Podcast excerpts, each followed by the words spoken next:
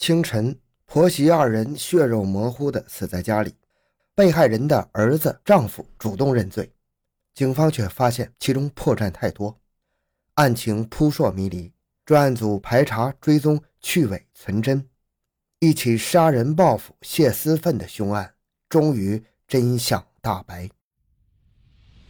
回到现场，寻找真相。小东讲故事系列专辑由喜马拉雅独家播出。两千零六年四月二十八日清晨，一层薄雾笼罩着沉睡的大地。七点钟，家住富顺县富市镇宋渡村八组的村民于厚洲外出玩耍一夜后回到家门口，突然发现家里不对劲儿，大门开着，家里一片狼藉，到处都是新鲜的血迹，而本该起床的老母亲于明芳和妻子却不见了踪影。他一连喊了好几声，无人答应，低头一看，只见妻子在堂屋内躺着，上面有一捆菜籽杆覆盖着。脱开菜籽杆一看，头部全是血。于厚洲头皮发麻，心中一沉，不好，一定是出事了。富顺县公安局接到报警之后，民警们一面赶往现场，一面向县公安局报告。在案发现场，民警们看到屋门口躺着一个三十岁左右的女子，当时已经死亡了，头上有多处刀伤，砍得血肉模糊。先期赶到现场的民警在保护现场的同时，迅速开展调查走访工作。经初步勘查，死者于明芳，八十五岁，于厚洲的母亲；死者刘建，三十一岁，于厚洲的妻子。死者刘建的尸体在厨房门口，头部朝外，还有菜杆覆盖着，头部被砍得血肉模糊，手指被砍断了。于明芳的尸体在床上，被砍的主要是头部。警方通过现场尸检表明。被害人于明芳、刘健死亡的时间均是在四月二十八号，也就是案发当天的零点至两点之间。综合现场推断，这应该是一起蓄意的谋杀案。两名死者的死亡地点就是第一现场，都是头部、面部被砍，刀刀致命，显然是要置人于死地。是谁和死者有如此大的仇恨呢？专案组民警展开了大范围的摸排走访工作。据了解。死者于明芳平时就是一个老好人，从来不和别人发生矛盾，不会有仇人。而刘健是去年才过门的，由于身体上有残疾，身高仅有一米四，平时也与人接触不多，更谈不上与任何人有深仇大恨。现场勘查中，民警发现地上有捅靴的血印、赤脚的血脚印，这两个脚印明显大小不一样，而且在现场多处出现。警方认为。这两种脚印就是凶手留下的，凶手是两个人。这时，一直处于慌乱中的于厚洲发现家中的电视机、影碟机、风扇、大米和两只鸡都不翼而飞了。警方综合现场这些信息后，决定扩大搜索范围，对案发现场方圆五百米的范围进行地毯式的搜查。警方在现场梳理案情，排查可疑人员，并首先从两名死者的家庭内部开始。报案人于厚洲进入警方的视线。于厚洲，四十一岁，死者刘健的丈夫，因为小时候患脑膜炎而轻度的痴呆，平时游手好闲，有小偷小摸的恶习。两千零五年五月，与身患残疾的刘健结婚了。于厚洲有小偷小摸的习惯，案发时恰好有财物被盗，案发时间又在当天凌晨，而于厚洲整晚都不在家。太多的巧合让警方认为于厚洲有重大嫌疑。与此同时，在距离死者家十多米的草丛里，发现了一些不容易被发现的踪迹暴露出来，有筒靴和赤脚两种脚印，还有带血迹的鸡毛。通过鉴定，这两种脚印和案发现场留下的两种脚印完全吻合。经过辨认。此地带血的鸡毛与死者家丢失的两只鸡的鸡毛颜色也完全相同。凶手把这些东西留在这个地方，到底是无意的行为，还是有意扰乱警方的视线呢？就在这个时候，警方在对于厚洲的询问中也有了发现。于厚洲说，他当晚住在一个名叫武金贵的人的家里。据群众反映，这个武金贵和于厚洲一样，都是属于脑筋有问题的人。当地群众平时都叫他们“巧子”，他们平时爱在一起做一些偷鸡摸狗的勾当。难道是武金贵和于厚洲合伙作案吗？警方对他们进行审查，但是仅仅问出了一些盗窃的事情。就在警方对于厚洲、武金贵进行深入调查的同时，专案组再次梳理了案情，并在泸州警方的支持下调来了两只警犬进行追踪。两只警犬都分别追踪到了离现场五百多米的吴金贵家。这样一来，于厚洲、吴金贵的嫌疑再次加大。四月二十九日，一个意想不到的消息传到了专案组：于厚洲已经交代，这使专案组全体民警兴奋不已。于厚洲供称，当晚妻子刘健和自己吵架之后，又与母亲争吵，心中恼火的他，遇到吴金贵家住宿，刚出门便看到刘健用刀在砍他母亲，于是自己转身回到屋内，从刘健手中夺过刀，将刘健砍死。案情似乎就此明了。但是随着审讯的深入，民警们反而觉得这于厚洲作案的嫌疑越来越小，因为于厚洲后来供述的很多东西都和现场以及案情极为不符。民警们认为，杀人的过程不对，进入现场的情况不对，作案工具不对。警方首先从作案工具上否定了于厚洲。那么，于厚洲又为什么要说谎呢？为什么这两只警犬都追踪到了武金贵的家里呢？这肯定不是巧合。难道这里还有一个未知的第三者吗？通过进一步清理，警方了解到与死者同组的小 W 辍学多年，常年在游戏厅里打电子游戏，家里又没有正常的经济来源，在案发当天晚上又没有回家住，案发之后小 W 就失踪了。于是。富顺警方马上在全县寻找小 W 的下落，没有想到小 W 在听说民警在找他的时候，主动来到了富顺县公安局，交代了自己案发当晚的行踪。民警们找到了他当晚住的地点和他其他的一些朋友，都证实了他没有作案的时间和条件。面对错综复杂的案情，专案组经过深思熟虑，重新划定了侦破范围，决定围绕于厚洲、武金贵的关系人进行大排查。四月三十日上午，已连续工作了三十多小时的专案组民警在摸排中了解到，于厚洲武金贵曾经抢过一个人，此人曾扬言要报复，这会不会是一起报复杀人案呢？专案组民警根据这一线索，反复做于厚洲的工作，得到了证实。原来，于厚洲、武金贵认识一个拾破烂的，两个人都认为拾破烂的有钱，于是起了抢劫的念头。一个多月前。两个人合伙将这个人骗到了于家喝酒，把他灌醉之后实施了抢劫。难道这个捡废品的就是制造这起惨案的凶手吗？这个捡废品的又是谁呢？家又住在什么地方？这些情况，于厚洲、武金贵两人一点都不知道。很快，专案组民警在全市范围内展开了大面积的摸排调查工作。三十日下午，民警们最终锁定了一个叫周润平的人。周润平，男，三十二岁。自贡市盐滩区魏平镇桂花村三组人，未婚，轻度痴呆，长期以拾垃圾为生。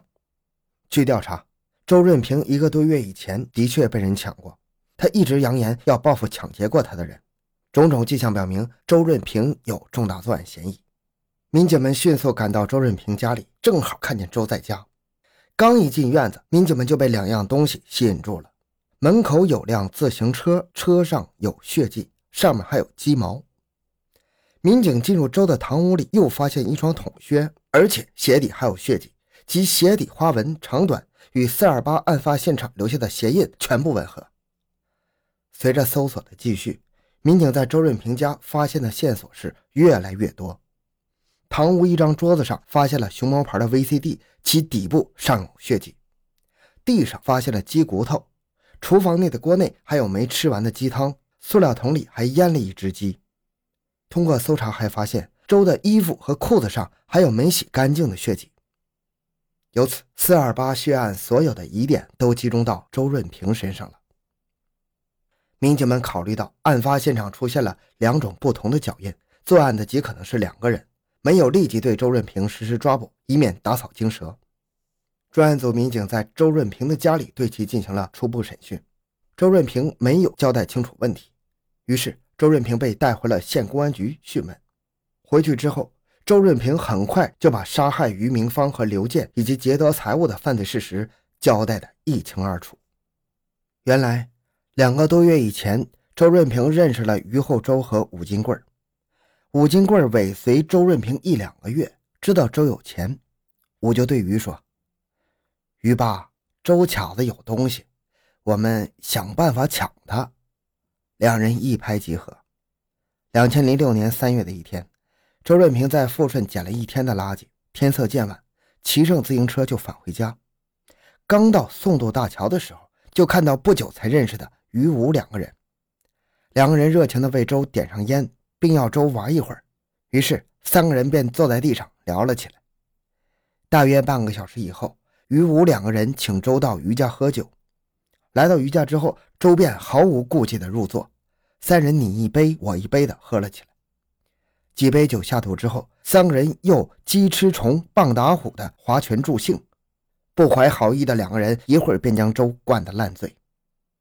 在送周润平下公路的时候，于用手摸周裤子包里的钱，周拼命挣扎。两个人对周说：“把钱拿出来，要不然老子弄你。”周润平回答：“拿啥子钱呢？我一分钱都不会拿出来的。”两个人于是对周大打出手。抢走了周润平的现金四百七十块，遭了抢又被打的周润平心中十分恼火，想到自己捡破烂翻垃圾本来就挣不了多少钱，况且这四百多块钱是自己卖了粮食之后的钱，他强压着怒火，盘算着怎么讨回这笔钱，根本就没想到报案。在家养了几天伤之后，周润平多次到于厚洲家里讨要被抢的钱，但是都没有找到于厚洲。正在他越想越气的时候。有人对他说：“你被抢了那么多钱，想不通就去弄他吗？”两千零六年四月二十八日凌晨一点，劳作了一天的人们早已经进入了甜蜜的梦乡。周润平在家喝了点酒，壮了壮胆，拿上菜刀，骑上自行车就来到了于厚洲的家。这个时候，于厚洲与妻子刘健吵架后，恰好到武金贵家里去了。出门时没有锁大门，周润平轻轻一推就进了屋。借着微微的亮光，他看到床上躺着一个人，以为是于厚洲，便窜上去，把憋了许久的怒气一下子发泄出来，举起菜刀，朝着床上的人的头部就猛砍数刀。睡在里屋的刘健被外屋的异常响动惊醒，于是就开门出来，不料与杀红了眼的周润平遇了个正着。周猛地砍刘健一刀，刘健本能地关住了门。正当周转身离开的时候，刘健跑出屋大喊：“罗三姐，有贼！”罗三姐，救命！凄厉的呼叫声划破了沉静的夜空。杀红了眼的周润平听到喊叫声之后，立即转过身窜回屋，对着刘健一阵乱砍。周润平连杀两人之后，这才发现根本就没有杀到于厚洲。前思后想，他决定到吴金贵家去找找。可是到了吴金贵家院子之后，他却记不清吴金贵住的是哪一间屋子了。徘徊一阵之后，他就又返回于厚洲家，在于家开始翻找值钱的东西。周润平把于厚洲家的电视机、电风扇等物品拿出去之后，才发现自己根本拿不动那些东西，于是就沿着路找地方把这些东西分开藏了起来。等他再次来到于家，拿着 VCD 离开的时候，他又发现两只母鸡，于是就顺手提上两只母鸡，骑上自行车离开了于厚周家。大约是凌晨四点多，他回到了自己的家，一觉睡到天亮之后，起来把自己身上的血迹洗掉。这时候他才感到有些害怕。短暂的后怕后，他决定先犒劳一下自己再说，于是就把一只鸡杀来炖汤喝，另一只鸡仔细的用盐腌上，打算过几天再吃。按照周润平的交代，其实作案的只有他一个人。可是案发现场为什么有穿鞋和赤脚两个鞋印呢？原来。周润平到于厚洲家杀人之前，一只筒靴进了水，加上鞋的尺码比周的脚大得多，脚在鞋里面打滑，极不舒服，就脱掉一只，光着一只脚进入屋子作案，因此现场就造成了两人作案的错觉。同样，也是由于周润平作案后到过武金贵的院子，所以警方在用警犬追踪的时候找到了武金贵的家。周润平的交代和案发现场的情况是完全吻合的。四二八杀人案水落石出，真相大白。周润平在家排行老三，上面还有两个姐姐。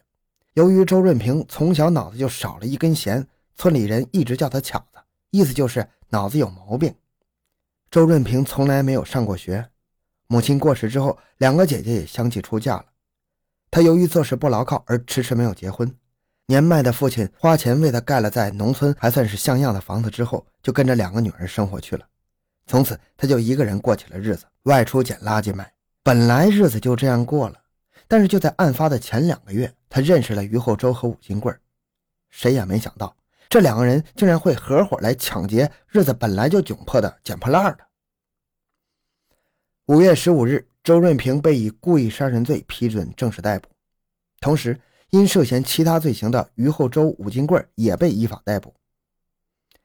在这起血案中，还有一个人的行为让人难以理解，那就是被人杀死了母亲和妻子。自己栽赃自己的于厚洲，事实上，正是因为他的糊涂，才扰乱了警方的侦破思路。案子侦破之后，于厚洲仍然坚持说妻子刘健是他杀死的。原来他的脑子也不清楚，他看到最疼爱自己的母亲和自己好不容易才娶来的媳妇儿都这样死了，一时之间想一死了之，情急之下就胡言乱语。他一再的表示后悔。因为贪图别人的钱财，最终害得自己家破人亡。好，这个案子就讲到这里。小东的个人微信号六五七六二六六，感谢您的收听，咱们下期再见。